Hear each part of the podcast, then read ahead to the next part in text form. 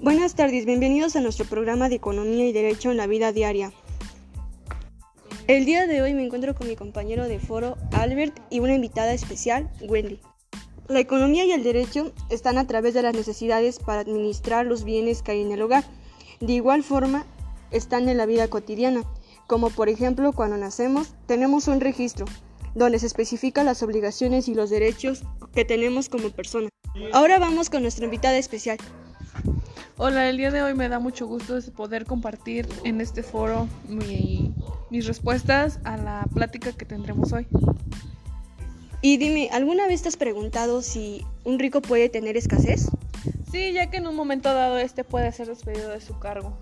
¿Alguna vez necesitamos de un ordenamiento jurídico para regular la sociedad? Quiero que me digas tu punto de vista, este, Wendy. Sí, ya que la sociedad en un momento pues debe saber cómo son las cosas y las normas, leyes de la comunidad. ¿Qué significa para usted la siguiente frase? Necesidades infinitas y recursos finitos.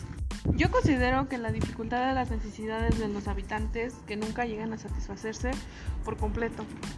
Los problemas legales traen consigo la frase anterior. Por la falta de empleo y la escasez económica. ¿Usted cómo cree que influye la economía en el medio ambiente?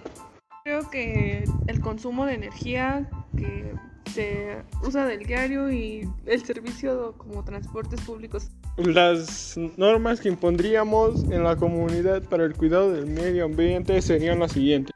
Pues yo considero que sería la disminución del transporte público y el no tirar basura en las calles. En nuestra localidad, ¿por qué crees que no existe el crecimiento económico y su desarrollo?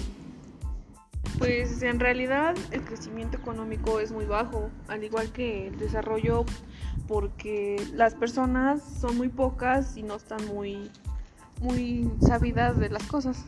Los elementos de la infraestructura utilizaría para mejorar tu superestructura de tu comunidad.